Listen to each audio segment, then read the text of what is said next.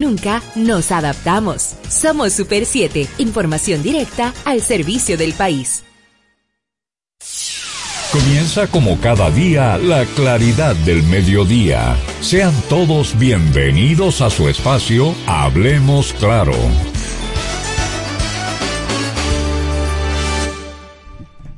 Bien, sean todos bienvenidos y bienvenidas muy buenos días, eh, muy buenas tardes ya. Soy Carlos de Peña Evers, como cada día de lunes a viernes a esta hora, compartiendo con ustedes contenido y análisis y entrevistas de alto nivel para la audiencia de alto nivel, valga la redundancia, que nos escucha. Gracias siempre a quienes están en sus centros de trabajo, a quienes están en sus casas, a quienes van trasladándose hacia un lugar u otro.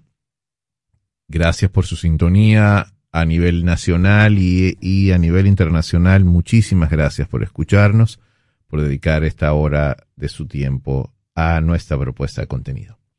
En el día de hoy, bueno, quisiéramos comenzar eh, reconociendo y felicitando a las películas ganadoras del Oscar. La ceremonia se efectuó ayer. Soy, durante muchos años de mi vida, aficionado al, al cine, sobre todo al cine de calidad y una gala muy sobria, muy medida, muy eh, simbólicamente marcada por la sobriedad, la sencillez y la elegancia en el marco de los límites que representa la, pandemia y sobre todo me parece a mí respetuosa por el, contexto que vive el mundo.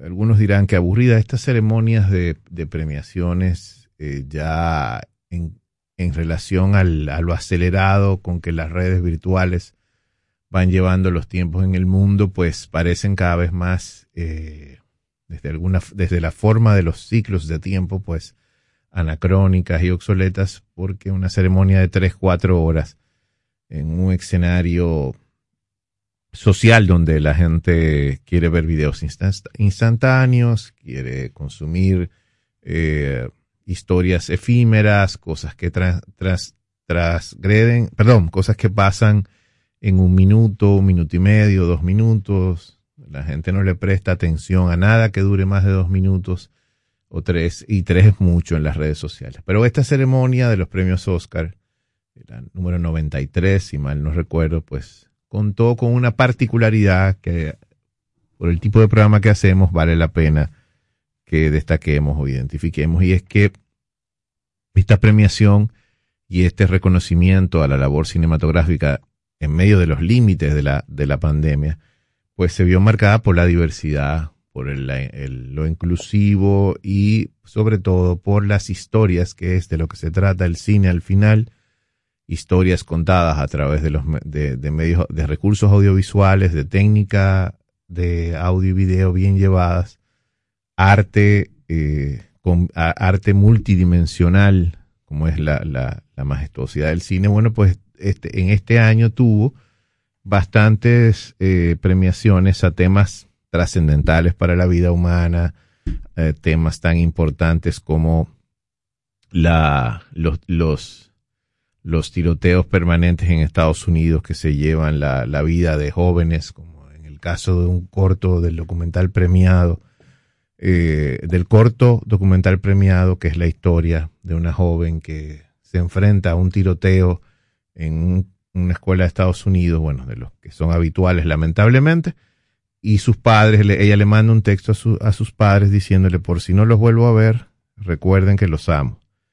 Así se llama el, el, documental, lo pueden encontrar quienes deseen Netflix. Es un corto, bueno, sumamente aleccionador y al final, obviamente, bueno, el desenlace eh, cada, eh, cada, quien espero que lo pueda disfrutar en el, en el documental que como digo está en la plataforma en Netflix. Otro, otro, otro detalle interesante es la, la victoria de, de varios, eh, o sea, la, la, la, composición racial de la premiación fue muy inclinada hacia los afrodescendientes en, en Estados Unidos y sobre todo a historias asociadas a ellos, como la de las Panteras Negras. Las Panteras Negras fue un movimiento político eh, ciudadano de lo radical de los años 60 y 70 que propugnaba por la superación de las barreras y la discriminación racial de una manera más radical recordar el caso eh, emblemático, la emblemática Angela Davis, hoy profesora en una universidad de California, si mal no recuerdo, y parte de eh, las Panteras Negras en su momento, y sobre todo de, una, de un avanzado pensamiento para la época. Estas Panteras Negras, bueno, pues eh, tienen una película que se llama Judas y el Gran Mesías, que es la historia sobre uno de los miembros de las Panteras Negras, uno de los dirigentes de, de Chicago, de las Panteras Negras, que fue asesinado por el FBI.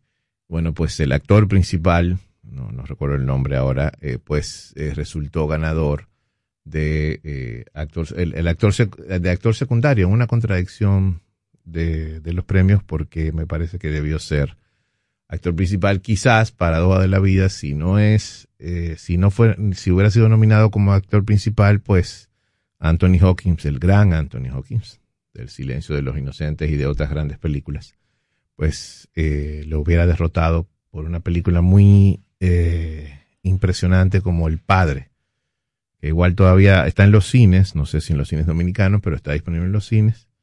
Y me imagino que en algún tiempo pues, estará en las plataformas de streaming de, de la que ahora, bueno, pues tienen, o sea, compiten y mucho más en, en el escenario de pandemia y de limitación de las salas de cine, compiten con las salas eh, en producciones de alto nivel, en producciones de alta calidad y bueno, y son premiadas también.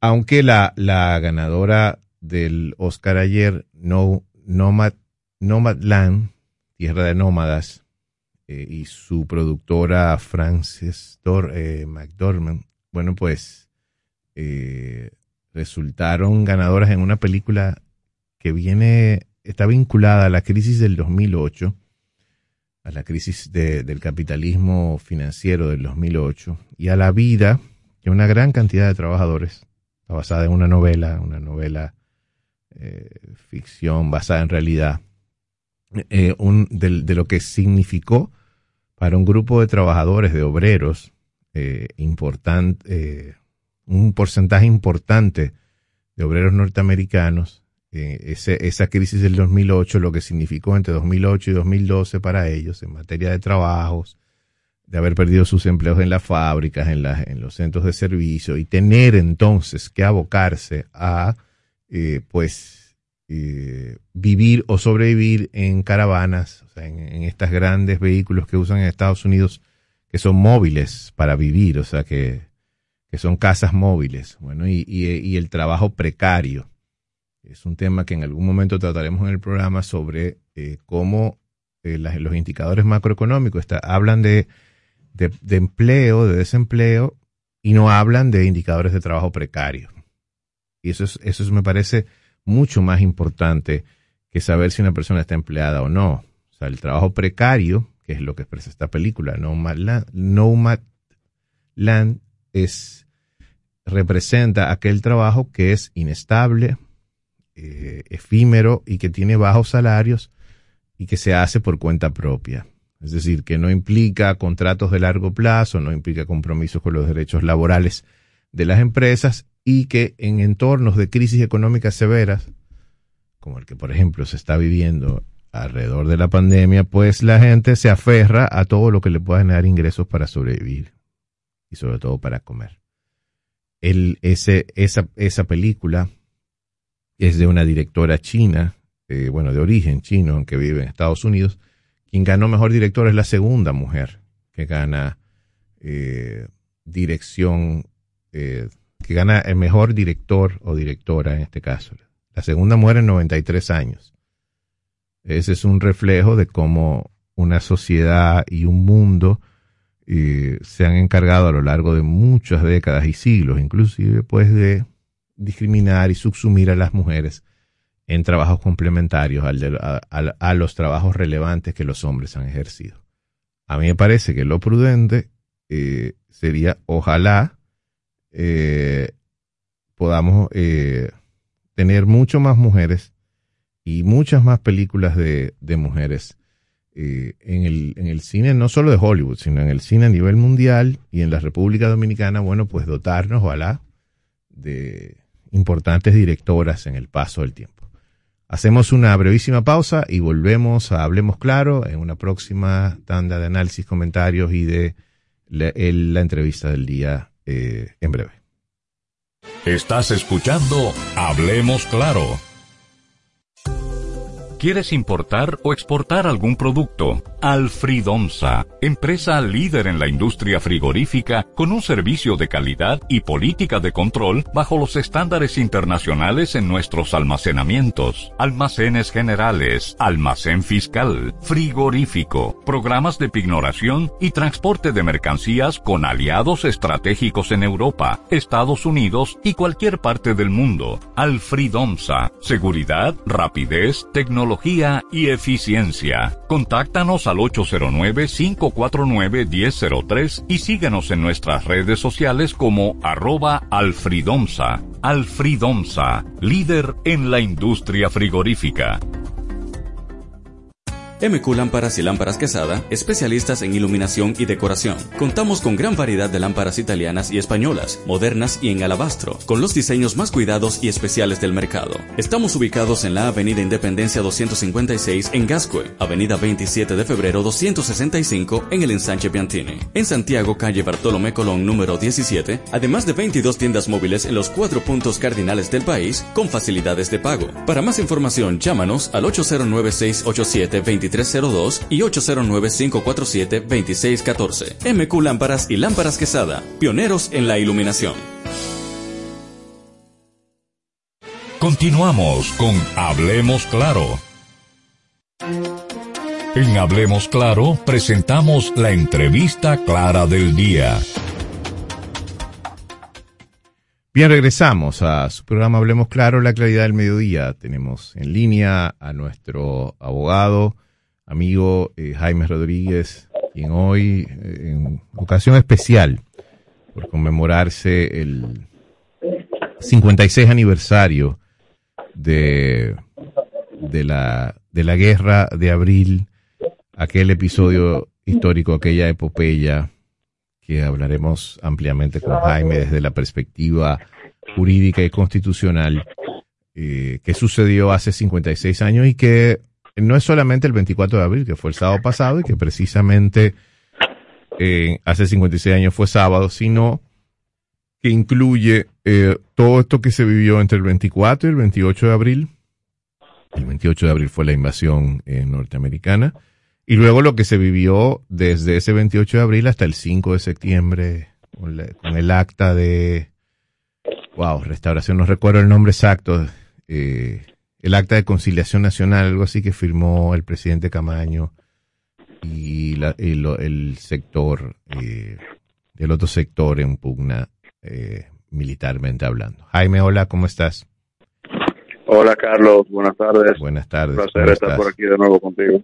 Mira, eh, hablemos ampliamente eh, de algo que es el, una peculiaridad de la, de, en la historia latinoamericana y probablemente en el mundo, y es que un proceso, eh, una, un levantamiento cívico-militar de las características de lo que sucedió hace 56 años, yo tengo mis reservas de llamarlo revolución, eh, los, todos los marcos teóricos de, de, las ciencias sociales sobre los procesos revolucionarios eh, me dicen que lo que sucedió en ese momento no fue una revolución, primero porque no pretendía alterar en ninguno de, los fundamentos de la estructura, desde el orden social e institucional y económico del país, sino todo lo contrario, reparar y restaurar eh, la democracia en ciernes en ese momento. Te, te, digo esto porque, para que entremos en materia de una vez, el texto constitucional del 29 de abril, si mal no recuerdo, de 1963, que se puso en vigencia eh, como orden jurídico y normativo de la República Dominicana, pues fue, además de, de, la presidencia de Bosch, el objeto de que se llamaran constitucionalistas el, el sector que propugnaba por el regreso a la constitución del 63 y por el regreso de Juan Bosch a la presidencia de la República, legítimamente ganada en las urnas el 20 de diciembre de 1962. Jaime, la primera pregunta para que entremos en materia para ti es, eh, ¿qué significó en ese momento, de, acuerdo a tus estudios, que sé que lo has trabajado bastante, qué significó esa constitución en relación a los 31 años de dictadura vividos? ¿Qué era lo que esa constitución implicaba? A, gran escala, Jaime. Te escucho. Bueno, la constitución del año 63 pudiese identificarse tal vez como la mayor expresión del constitucionalismo social en la República Dominicana.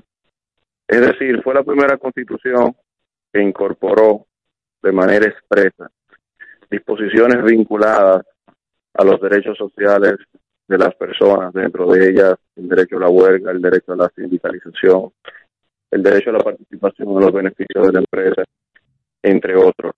Asimismo, eh, dado que habíamos venido de una dictadura de aproximadamente 31 años, la constitución del año 63 significó también una expresión posiblemente una de las más nítidas del constitucionalismo democrático en la República Dominicana que si bien la constitución del año 63 no fue aprobada por una asamblea constituyente como tal, sí eh, en el acta que había llamado a las elecciones luego de la caída del régimen de Trujillo, se dispuso expresamente que aquellos que fueran electos como representantes legislativos tendrían el mandato específico eh, adicional al mandato general que obviamente tienen como legisladores, tenían como legisladores, de discutir y aprobar una nueva constitución. Pero Jaime, perdóname. Te, con el año 1963. Te, detengo un segundo porque vamos a ampliar esto en todas, en todas sus aristas. Cuando te refieres a derechos sociales y a constitucionalismo democrático, ¿es porque existe algún otro tipo de constitucionalismo que no sea democrático? Y pregunta, ahí eh, mismo, te digo esto porque tenía la dictadura una constitución. Sí. Dentro del constitucionalismo, que es más bien como una especie de filosofía o movimiento político vinculado específicamente a la contención del poder a través del derecho y específicamente a través de un instrumento normativo llamado constitución, puede identificarse diversas fases. Dentro de ellas, el primer constitucionalismo, que se le suele denominar constitucionalismo liberal, en donde predominaban los derechos personales eh, esencialmente como prerrogativas frente a la intervención del Estado en la vida de las personas. Pero ese primer constitucionalismo adolecía de un componente democrático. En principio no, no estaba universalizado el voto a los ciudadanos, estaba limitado a los ciudadanos propietarios.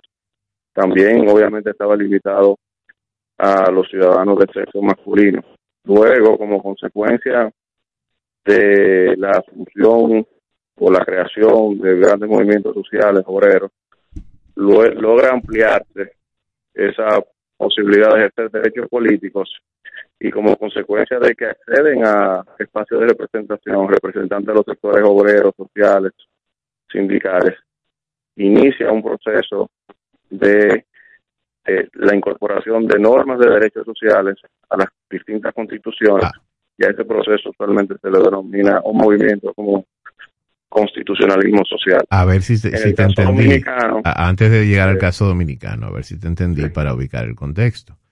O sea, las, las repúblicas eh, latinoamericanas que empiezan su andar a principios del siglo XIX, entre 1810 y 1826 más o menos.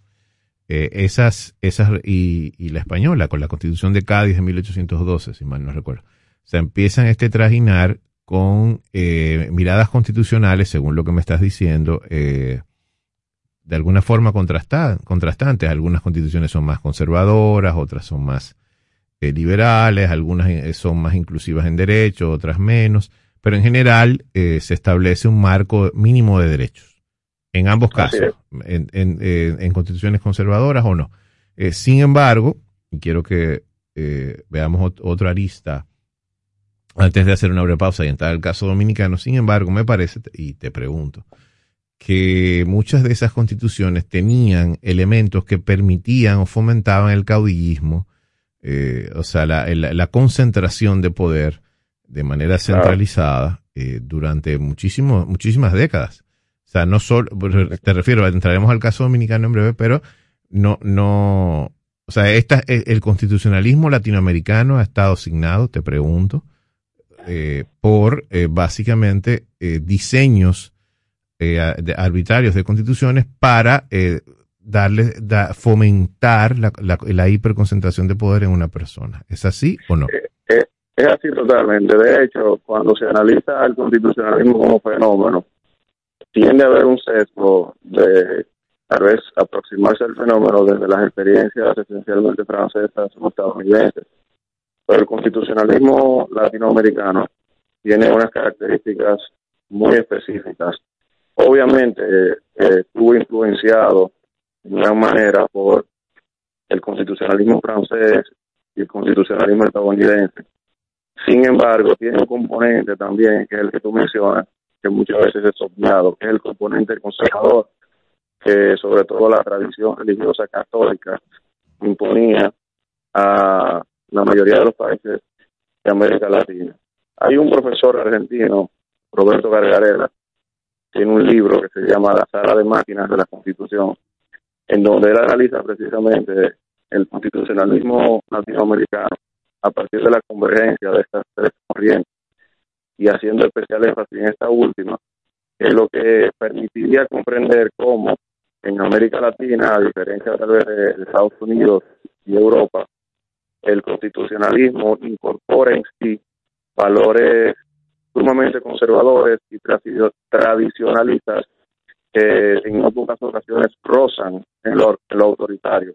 Recordemos la primera constitución y, aún así, del año 2010, eh, perdón, del año 1844, que el artículo 210, si no me equivoco. El famoso 210. Eh, otorgaba poderes eh, extraordinarios. extraordinarios al primer presidente que fue Pedro Santana. Santana, claro. Y eh, hay muchas similitudes con otros países de América Latina. Por eso, por eso te refiero, eh, y vamos a hacer una pausa y vamos a entrar al caso dominicano en breve, y es que, por eso te refiero que a veces alguien diría, bueno, el, el hecho constitucional, o sea, la, existencia de una carta magna, de un instrumento jurídico eh, para aparentemente regular la vida nacional, la vida de un, de un Estado-nación, pues termina siendo una trampa eh, de facto, o sea, de hecho. En, el, en, lo concreto termina en, auto termina creando condicionantes que deterioran derechos en lugar de, reconocerlos. Así es. Vamos a, vamos a regresar en breve, Jaime, ya a, para que debatamos ampliamente, dialoguemos, perdón, eh, ampliamente sobre el caso local y entremos entonces específicamente en, en el articulado de esa constitución del 63 y de los elementos más, eh, más de avanzada que, que puedes citar. Volvemos enseguida en Hablemos Claro. No le cambies, ya regresamos con Hablemos Claro.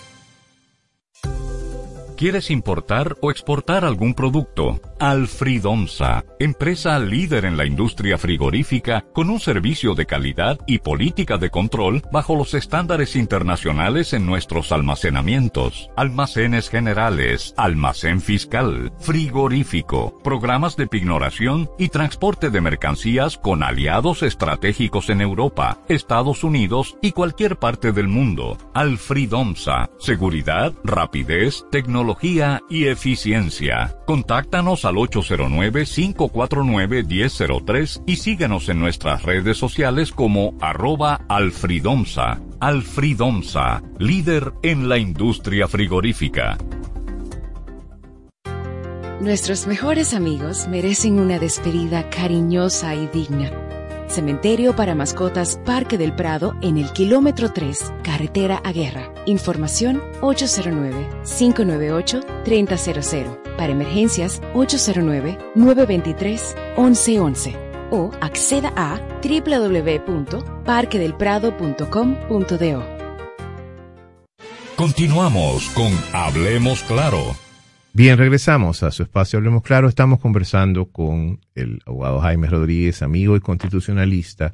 Eh, Jaime, entremos en materia eh, ya con el, el, hecho en sí del orden, del lo que produjo el orden, ese proceso constitucional del 63. Primero que nada, si tienes la, la si, si, nos puedes ayudar con, con, explicarnos un poco cómo se construyó, eh, o sea, fue una, una, asamblea constituyente, fue una asamblea revisora, eh, ¿por, qué, eh, ¿por qué el énfasis en una constitución eh, recién salidos de una dictadura? Háblanos un poquito, un preámbulo del, del contexto en que esa constitución se, se creó.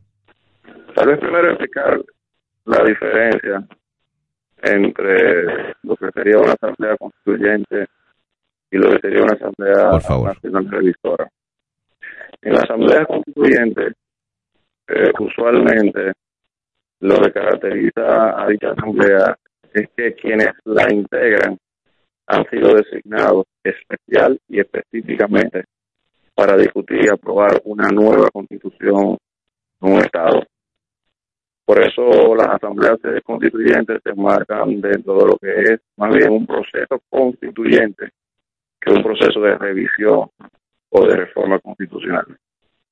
En cambio, en cambio, la Asamblea Revisora, Nacional Revisora, son los propios legisladores que han sido electos a cumplir con su mandato general como legisladores reunidos en la Asamblea Nacional, que modifican la Constitución y revisan la Constitución. En el año 62, los representantes que fueron electos para conformar la Cámara de Diputados y el Senado no fueron electos eh, única y exclusivamente para discutir y aprobar una nueva constitución. Es decir, fue un mandato legislativo general común y corriente, como sucede en tiempos de normalidad constitucional. La diferencia sí es que, aparte de ese mandato general, en el acta que convocaba elecciones, se estableció que esos representantes electos tendrían la obligación de discutir y aprobar una nueva constitución. Por eso, si bien técnicamente eh, no se trató de una asamblea constituyente y por lo tanto de un proceso constituyente propiamente dicho. Sí, por esas características que menciono, hay muchas similitudes, en mi opinión, con lo que sería una asamblea y un proceso constituyente. Pero Jaime pregunta, ¿por qué, o sea, quién pensó esto antes del, de la, o sea, en el, en, a ver, eh, Bosch llega al país, eh, la avanzada del PRD llegó antes, se da toda esta dinámica convulsa, bueno, que ya sabemos.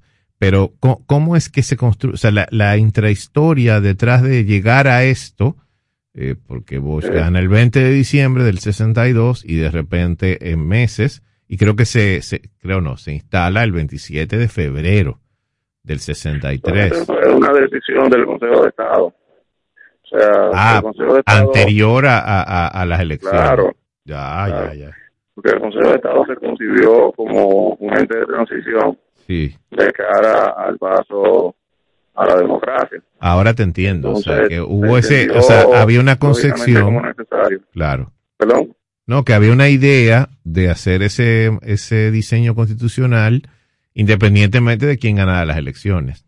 Claro.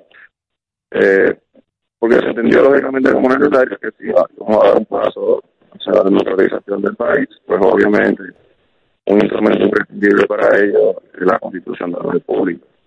Entonces, por eso el mandato expreso a que se y se aprobara una, una constitución distinta a la que había recibido. Mira qué interesante, pero mira qué particularidad tan interesante, Jaime, es que de repente probablemente, tú me corriges, los que suponían que que ese orden constitucional le iba a servir desastre para sus intereses. De repente se topan con una realidad diferente. Eh, claro, sí. O sea que se... no, sí, Bueno, ahí está acá de discusión de la constitución del año 1963, que es súper interesante. era una asamblea que estaba conformada por diversos sectores y en donde se evidencia... ¿Cuáles eran esos sectores? El énfasis que se, que se hacía con relación al ámbito social. Incluso, eh, no tengo la información precisa ahora mismo, pero sí recuerdo que las cámaras de comercio y la Confederación Patronal fueron una de las principales organizaciones que se opusieron al texto de la Constitución del año 1963 por algunos aspectos que incorporaba y que obviamente afectaban a sectores económicos importantes. De, de esos aspectos quiero, quisiera que habláramos eh, en específico, pero antes te preguntaba que cuáles eran esos sectores que se vieron representados en esa asamblea revisora, si lo recuerdas. Bueno, esencialmente eh, fue los legisladores del Partido Revolucionario Dominicano.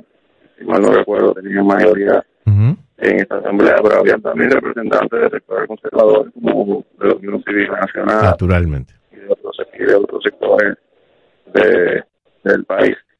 Sí hay, uno lo nota al revisar discusiones, un, hay un, una alta incidencia de sectores con ideas en cuanto a lo social son, eran bastante progresistas, incluso hoy todavía.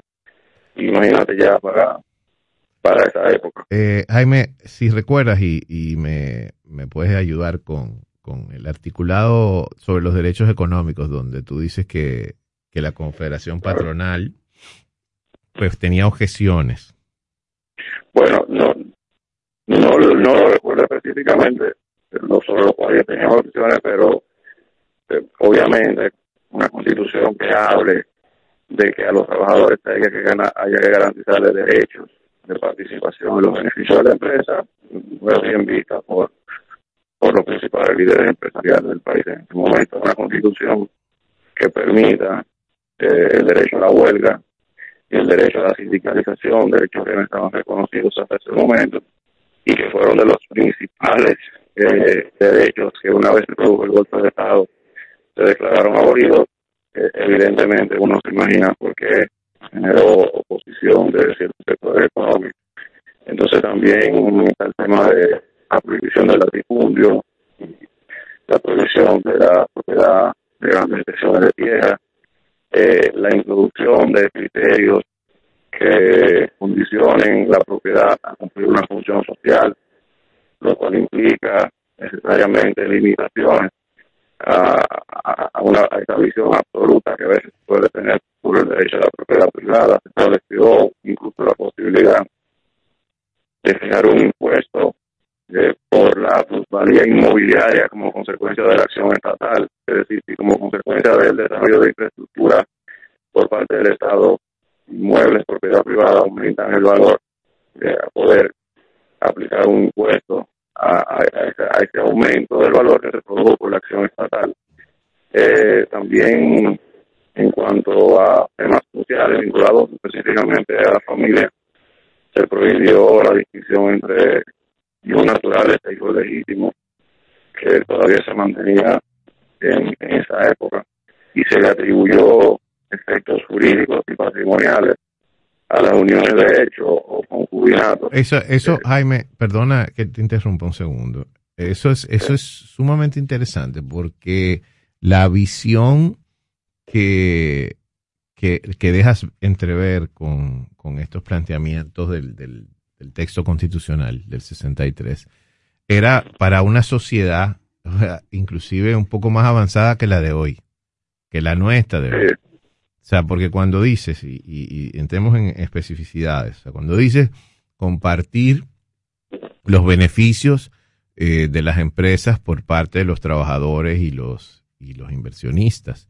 eh, eso es evidentemente un, un aspecto sumamente revolucionario para la época y ahora sería pues mucho más, eh, mucho menos, mucho menos pensable e imaginable con la crisis de la sindicalización, con el, el, avance y la profundización del neoliberalismo, sería mucho más difícil ahora implantar eso en un texto constitucional.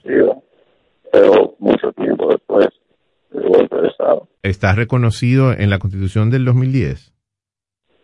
Eh, no sé si específicamente el derecho a la participación los beneficios de empresa, pero sí el derecho a la huelga y la institución. Ah, no, porque ese, ese es otro aspecto. El participación los beneficios de empresa sí está ya en el código de trabajo.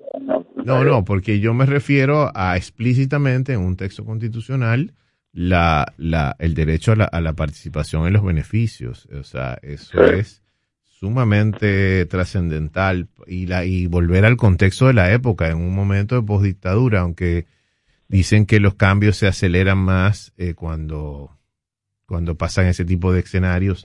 de, crisis. Pero volviendo al punto de la sindicalización. pero, antes de una pregunta, por ejemplo, eh, ¿cómo contrastar la constitución del 83 con la actual? Yo te diría. Esa, eh, esa pregunta, esa pregunta, Jaime, me gustaría que la contestáramos ya en la, en la última etapa del, ah, de, de, la intervención. Ahí vamos a llegar a los contrastes constitucionales. Pero quería volverte a tocar el punto de la sindicalización. Tú dices, bueno, está en el Código del Trabajo, el Código de Trabajo del 92, en el texto constitucional del 2010 puede aparecer algunos elementos de, orden progresista y de amparo eh, para este, pero la realidad concreta es que eh, los sindicatos están diluidos, la organización colectiva del trabajo es una, o sea, algo casi, nostálgico, es muy difícil encontrar esto en, en la República Dominicana de hoy que avanza a pasos agigantados en una dinámica de mercado, de, de productividad enfocada en, en, lo individual. Y entonces e, ese texto constitucional chocaría muchísimo en el día de hoy con, con la, la praxis económica eh, dominicana. Pero en materia de derechos sociales, Jaime, eso del reconocimiento a la, al concubinato, a las uniones de hecho, ese es otro elemento, o sea, una mirada interesantísima de, la, de la libertad y de la y del amparo de derechos para, eh, para convivientes, para gente que vive juntos independientemente de que firme o no el papel, el papel sí, el papel, el contrato matrimonial que lo establecen las iglesias de una forma y, y, y las oficialías civiles de otra, pero al final es un contrato, un contrato entre partes. Entonces, de repente, pues me gustaría escuchar tu parecer de este y, y, de los y de los demás derechos sociales que esta constitución reivindicaba. Bien, no, relación específicamente a la unión de derechos, simplemente lo que la de puede dar una respuesta jurídica a una realidad. La mayoría de las uniones consensuales aún hoy eh, se presentan bajo una modalidad de unión de hechos sin, que haya La mayoría, en la, eso, eso, es interesante ese dato. En República Dominicana la mayoría son reuniones de hecho. Exacto, entonces, ¿cómo establecer algún tipo de protección jurídica a esa unión de hecho en lo que respecta a, a las consecuencias, los efectos que produce esa unión? Como por ejemplo sucede con la posibilidad de colocar a tu compañero o compañera o un seguro de vida, por decir algo. Entonces, entonces eh, desde el año 73 ya eso se ser reconocido. Obviamente, con el golpe de Estado, al eliminarse la Constitución del 73 quedó en el aire. Fue la Suprema Corte de Justicia luego que de manera jurisprudencial reconoció protección jurídica de esos derechos y fue en la Constitución del año 2010, casi 50 años después, cuando nuevamente se vuelve a dar protección constitucional a las uniones de derechos. Jaime, vamos a, tener que hacer otra pausa, la última, antes de entrar en el último bloque ya de análisis comparado eh, con ese texto constitucional y los textos, eh, sobre todo el de 2010, porque el de 2015 sabemos por qué se hizo eh, y, lo que cambia son básicamente uno o dos artículos. Pero eh, volveremos en breve. Eh, no te vayas, por favor, con el último análisis ya, pero análisis comparado entre la Constitución del 2010, que es la última donde se profundizó en el proceso de reforma, versus la Constitución del 63. Regresamos enseguida en Hablemos Claro, su claridad del mediodía. Estás escuchando Hablemos Claro MQ Lámparas y Lámparas Quesada, especialistas en iluminación y decoración. Contamos con gran variedad de lámparas italianas y españolas, modernas y en alabastro, con los diseños más cuidados y especiales del mercado. Estamos ubicados en la Avenida Independencia 256 en Gascue, Avenida 27 de Febrero 265 en el Ensanche Piantini. En Santiago, calle Bartolomé Colón número 17, además de 22 tiendas móviles en los cuatro puntos cardinales del país con facilidades de pago. Para más información, llámanos al 809 687 23 2302 y 809-547-2614. MQ Lámparas y Lámparas Quesada, pioneros en la iluminación. ¿Quieres importar o exportar algún producto? Alfridomsa, empresa líder en la industria frigorífica con un servicio de calidad y política de control bajo los estándares internacionales en nuestros almacenamientos, almacenes generales, almacén fiscal, frigorífico, programas de pignoración y transporte de mercancías con aliados estratégicos en Europa, Estados Unidos y cualquier parte del mundo. Alfridomsa, seguridad, rapidez, tecnología, y eficiencia. Contáctanos al 809-549-1003 y síguenos en nuestras redes sociales como arroba alfridomsa. Alfridomsa, líder en la industria frigorífica. Continuamos con Hablemos Claro. Bien, regresamos a su programa de hoy, eh, Hablemos Claro. Hoy, lunes 26 de abril, conversamos con Jaime Rodríguez sobre la Constitución del 63 su impacto en el día de hoy. Específicamente, Jaime, ya para eh, concluir en este tramo, agradeciéndote siempre tu, contribución y tu colaboración. Eh, ¿Cuáles son los elementos más importantes a contrastar entre la constitución actual 2010-2015 y la constitución del 63? ¿Qué podemos destacar en análisis comparado? Mira, yo creo que la constitución, de una forma, poco resumida, que la constitución actual se muestra más neutral, eh, si se quiere, en términos ideológicos con relación a, a lo que debe ser el Estado, la relación del Estado con la sociedad específicamente en cuanto a prestaciones y derechos sociales. Eh, es decir, la constitución actual permite eh, interpretar de diversas formas cuál debe ser el rol del Estado. Por un lado, establece un catálogo de derechos sociales que se supone deben ser satisfechos por el Estado, pero por otro lado, cuando trata el apartado relativo a la configuración económica, eh, por la configuración constitucional de la economía y del Estado en relación con esta, eh, le relega al Estado un rol subsidiario, es decir, de intervención sobre la vía donde la iniciativa privada no puede, entre comillas, satisfacer una determinada necesidad a los fines de, intervenir en, la economía y eso genera en ciertas ocasiones ciertas paradas, ciertas paradojas que no se presentan también en la Constitución del año 1973, que por su contenido refleja un compromiso más claro, digamos, con una determinada visión del Estado, según la cual el Estado eh, tiene una potestad eso, eso, en la sociedad y en la economía para poder garantizar Jaime, Perdóname que te interrumpa, eh, perdóname que te interrumpa. ¿No crees que es eso que dices de, que la constitución del 63 tuvo, o sea, tenía una visión mucho más eh, contundente sobre lo que eh, se debía hacer con el Estado, el rol, de, el rol del Estado en la sociedad y, su relación con las instituciones que no, económicas, sociales, etcétera. o sea, pero ¿no crees en términos de redacción eh, técnica o de no sé si llamarle técnica constitucional. O sea, la constitución del 2010 probablemente esté mucho mejor redactada, me corriges, que la del 63 y sin embargo tiene una, una tiene ausencia para mí, me vas a corregir ahora, yo no soy constitucionalista ni abogado, eh, desde el punto de vista de la práctica de la gestión pública, de los resultados que, eh, que se pueden generar a partir del texto constitucional del 2010, yo creo que la del 63 si bien puede tener eh, redacciones, bueno, o sea, 50 años, eh, 60 años de distancia, de redacciones que tienen carencias, pues la, pues como quiera, eh, pasa el sesgo, el filtro de la historia lo pasa y termina siendo mucho mejor texto que el del 2010. ¿Qué tú crees al respecto? Bueno, yo lo que le podría decir es que para el momento histórico se aprobó la Constitución del año 1973, evidentemente eh, llevando este contexto para poder ser una constitución mucho más avanzada y progresista que lo que es la constitución del año 2010 para un contexto histórico del año 2010.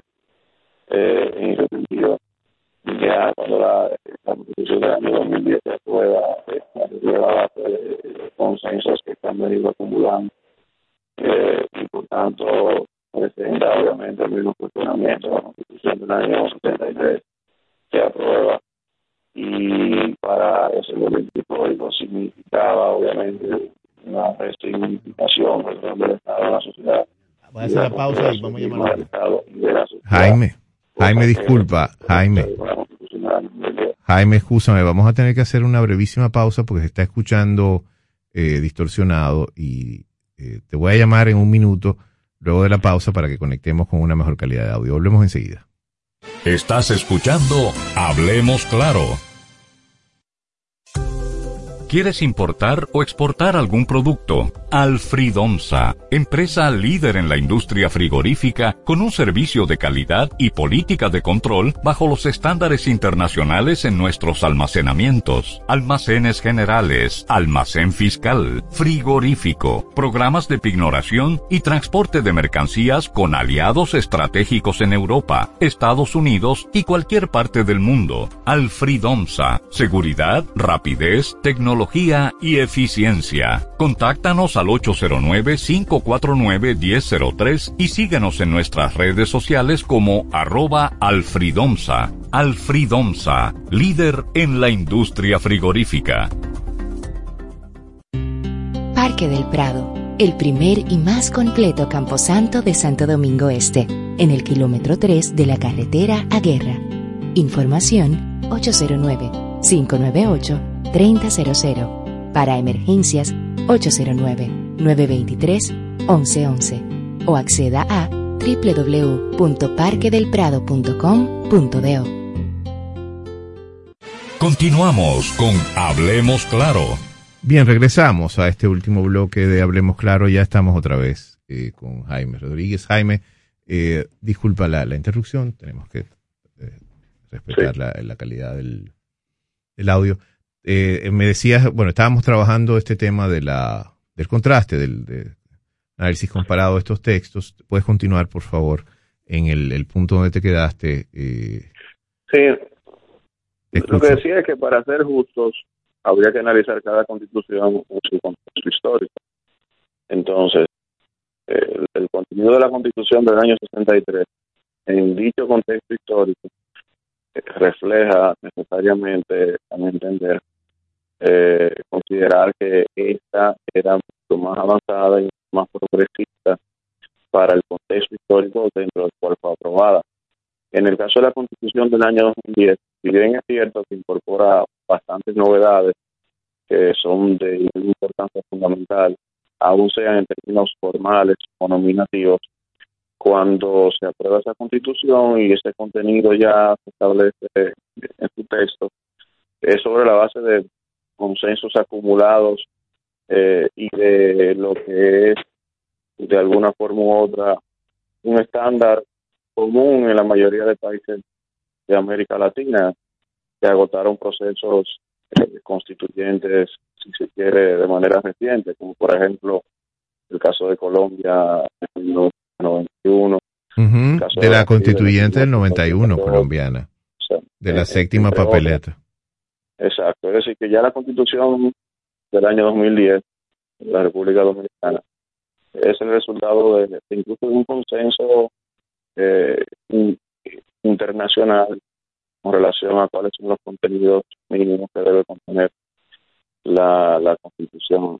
Desde esa perspectiva, eh, pues obviamente la constitución del año 63 eh, para su momento histórico era mucho más avanzada Sí, pero mira, eh, los aspectos de repente, me corriges, el, tema de las altas cortes, lo del Estado social, democrático y de derecho, y los aparentes reconocimientos de, las garantías procesales, todas esas cosas. No sé si en la del 63 esto, esto existía y si los tribunales eran todo lo sofisticado, por usar un término que, que aparentemente son hoy. No, no, no no estaba a ese nivel. Entonces, eh, de repente era un texto constitucional eh, que para, que para su época era sumamente progresista, amplio, profundo, y que en el camino, fruto del golpe de Estado y de todo lo que sabemos eh, en el devenir histórico de este país, sobre todo a finales del siglo XX y en el contexto de Guerra Fría a nivel internacional, pues se perdió. Se perdió y no se ha vuelto a recuperar el, diseño, Jaime, de esta sociedad, el diseño de hoy de esta sociedad, con sus luces y sombras, y yo creo que lamentablemente tenemos más sombras que luces, sobre todo en materia educativa y de instituciones, pues se debe mucho al, a la, para mí se debe esencialmente al incumplimiento del compromiso constitucional, de, constitucional emanado de ese 29 de abril de 1963 y además a la interrupción del mandato democrático de un presidente elegido con el 57%, si mal no recuerdo, del voto popular.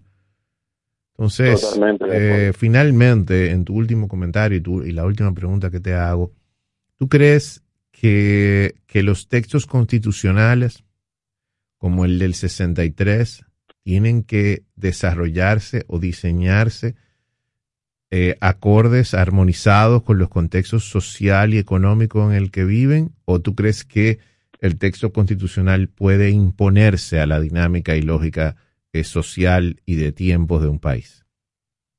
Mira, creo que tiene que ser eh, una combinación de ambas cosas.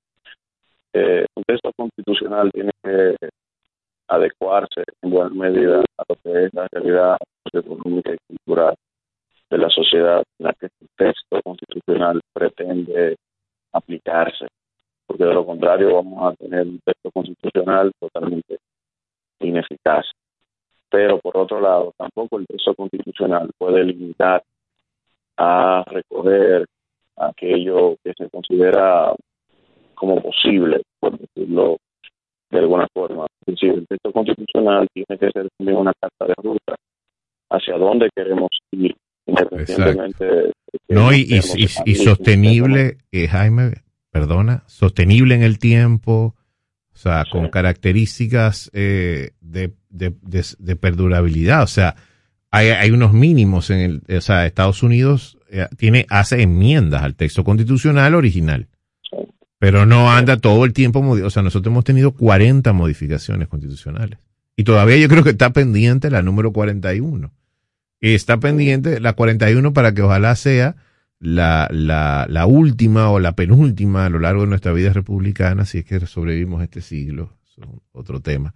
Pero eh, eh, que ojalá podamos contar con un texto constitucional representativo de, lo, de, la, de los sectores, de la composición social y económica dominicana, y bueno, y, y, y plural y heterogénea en sus, en sus características. ¿Tú crees que la del 2010 y la del, o sea, la del 63, perdón, eh, se prestaba a eso, representaba todos los intereses, eh, o, o, tenía que representarlos, era obligatorio. No necesariamente.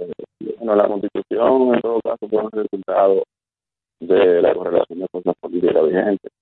Y si la constitución del año 1963 fue posible, eh, porque había un empuje democrático y social significativo en ese momento que como consecuencia de lo que todos sabemos, eh, eso haya terminado agotado ya en otra discusión.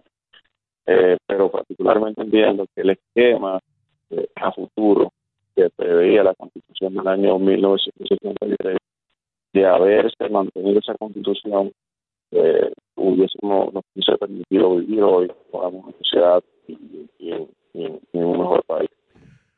Jaime, gracias. De verdad, como siempre, de corazón, yo me siento siempre muy orgulloso, y te lo digo ahora en, en, público, en radio, me siento muy orgulloso de que la República Dominicana cuente con un jurista como tú.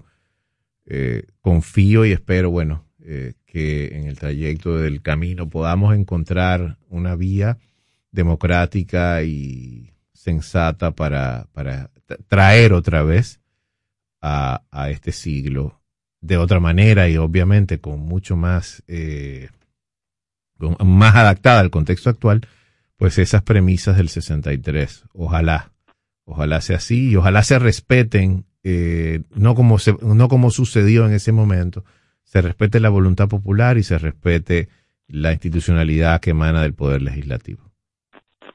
Muy bien. Gracias, Jaime. Eh, bueno, estamos en contacto y la semana que viene tendremos otra intervención tuya como siempre en este espacio. Muchísimas gracias a los radioescuchas por eh, estar con nosotros en el día de hoy.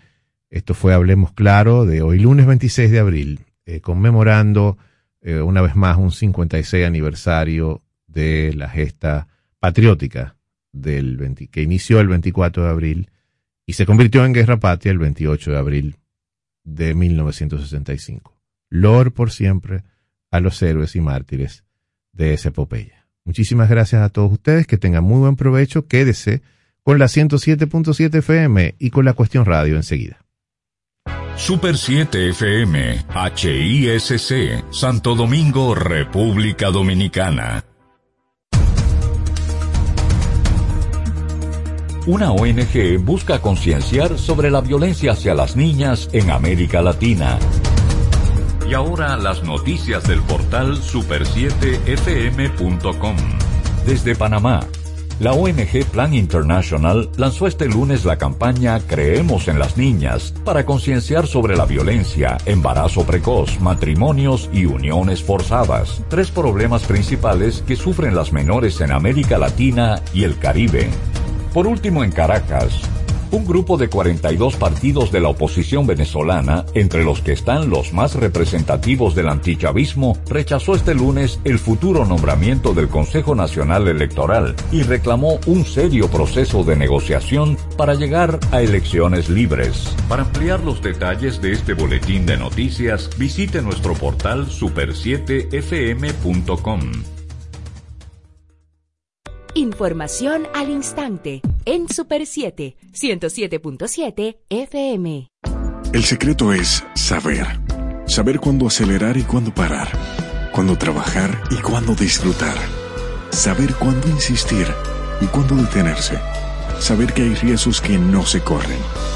Casa Brugal te invita a respetar los límites. Ese es el verdadero secreto de la libertad. Si decides tomar, hazlo con responsabilidad. Son 120, sí, ese es. ¿Y tú? ¿Estás viendo a cuántos grados hay que poner el horno? No, amiga, que al activar un plan Smart de Claro, recibo hasta 6 veces más internet por 3 años. O sea, que si contratas 20 gigas, en realidad son 120. Eso está buenísimo. Recibe hasta 6 veces tu internet por 3 años al activar o aumentar tu plan Smart en pospago o control. Adquiere el tuyo con el smartphone que tanto quieres y llévatelo en cómodas cuotas por hasta 18 meses. En Claro, estamos para ti.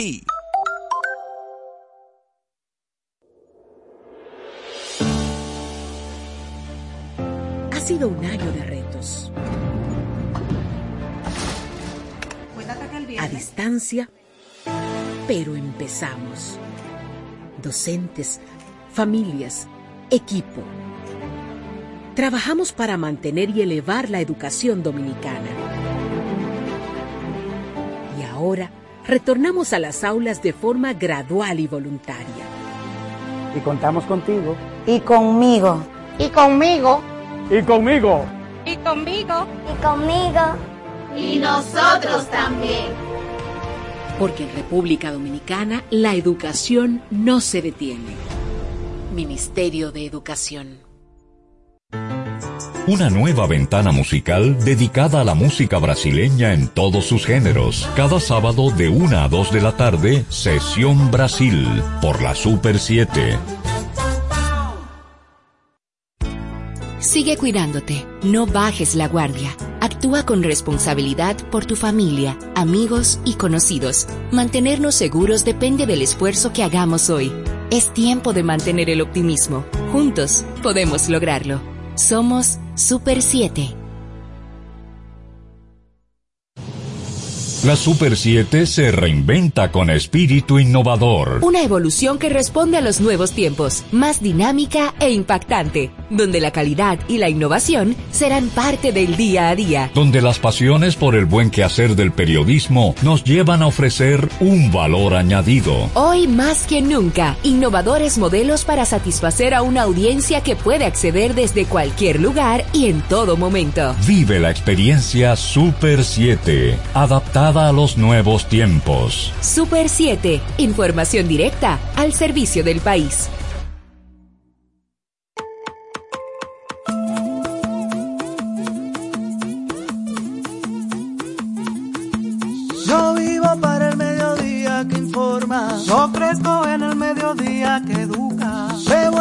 conocimiento en todas sus formas. Yo soy denuncia, noticia y cultura.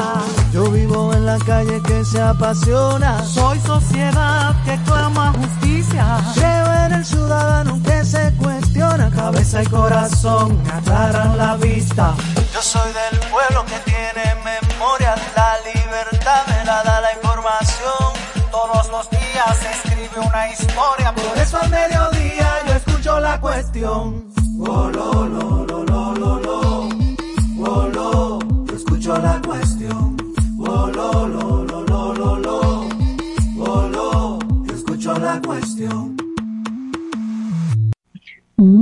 Tardes amigos de toda la República Dominicana que nos sintonizan a través de la Super 7 107.7 FM en todo el territorio nacional, a través de internet en la página web super7fm.com, en streaming a través de las cuentas de Facebook y Twitter de la Super 7, Super 7 FM, en vivo a través de su canal de YouTube y el podcast diario de este programa lo sube a las plataformas digitales Don Play. Buenas tardes, Patricia Solano.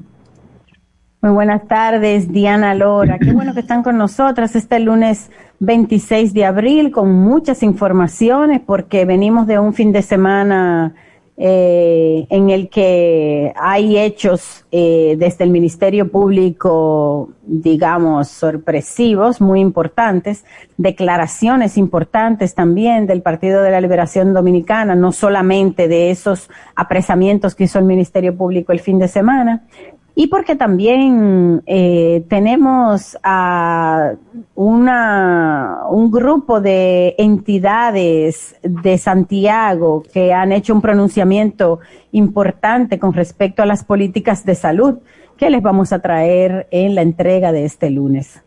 Sí, señora, hay varios temas importantes a tratar en el día de hoy.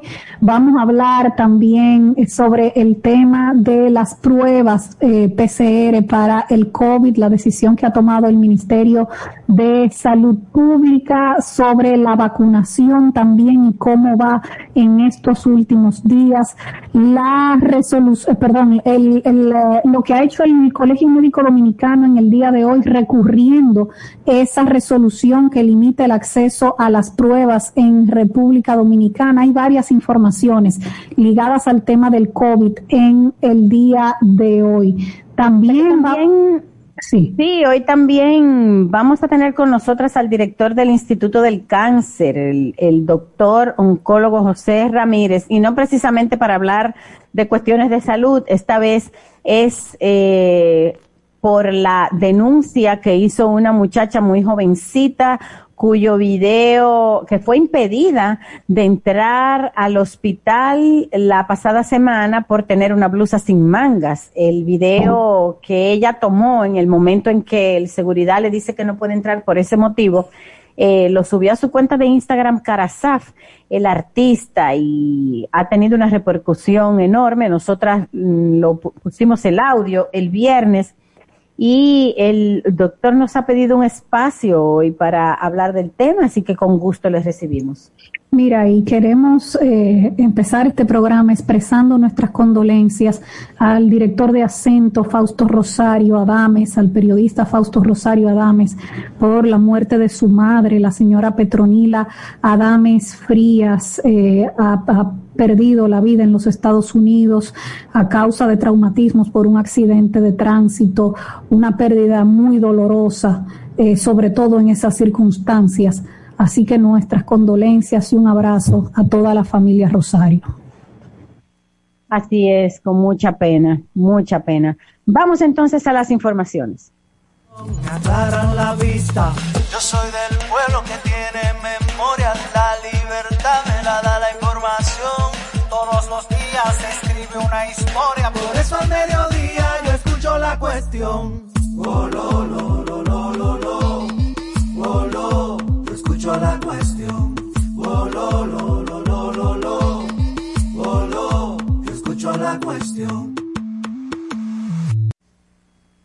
En este momento se celebra en el Congreso Nacional una reunión de la Comisión Especial sobre Interrupción del embarazo, en la que está participando mucha gente de la sociedad civil. Es decir, es una reunión para escuchar a personas de diferentes sectores eh, de la sociedad. Eh, hoy precisamente ha tenido mucha repercusión el apoyo a la despenalización del, de la interrupción del embarazo en tres causales que ha hecho la directora de comunicación del gobierno dominicano, Milagros Germán. Eh, también la sí. Sí, la del, también la del, la del Partido de la Liberación Dominicana ayer, pero antes de escuchar ese audio, eh, te voy a contar de esa reunión que está en curso, eh, en este momento se está celebrando. Mucha gente, lamentablemente, no entiende bien el sentido de la discusión. Eh, para ponerte un ejemplo, han llevado personas a esa comisión. Mucha gente, lamentablemente, no entiende bien el sentido de la discusión. Para ponerte un ejemplo, eh, han llevado personas a entiende bien el sentido de la discusión. Eh, para ponerte un ejemplo, eh, han llevado personas a eh, para ponerte un ejemplo, han llevado personas a ejemplo, eh, han llevado personas a esas personas a esa, a esa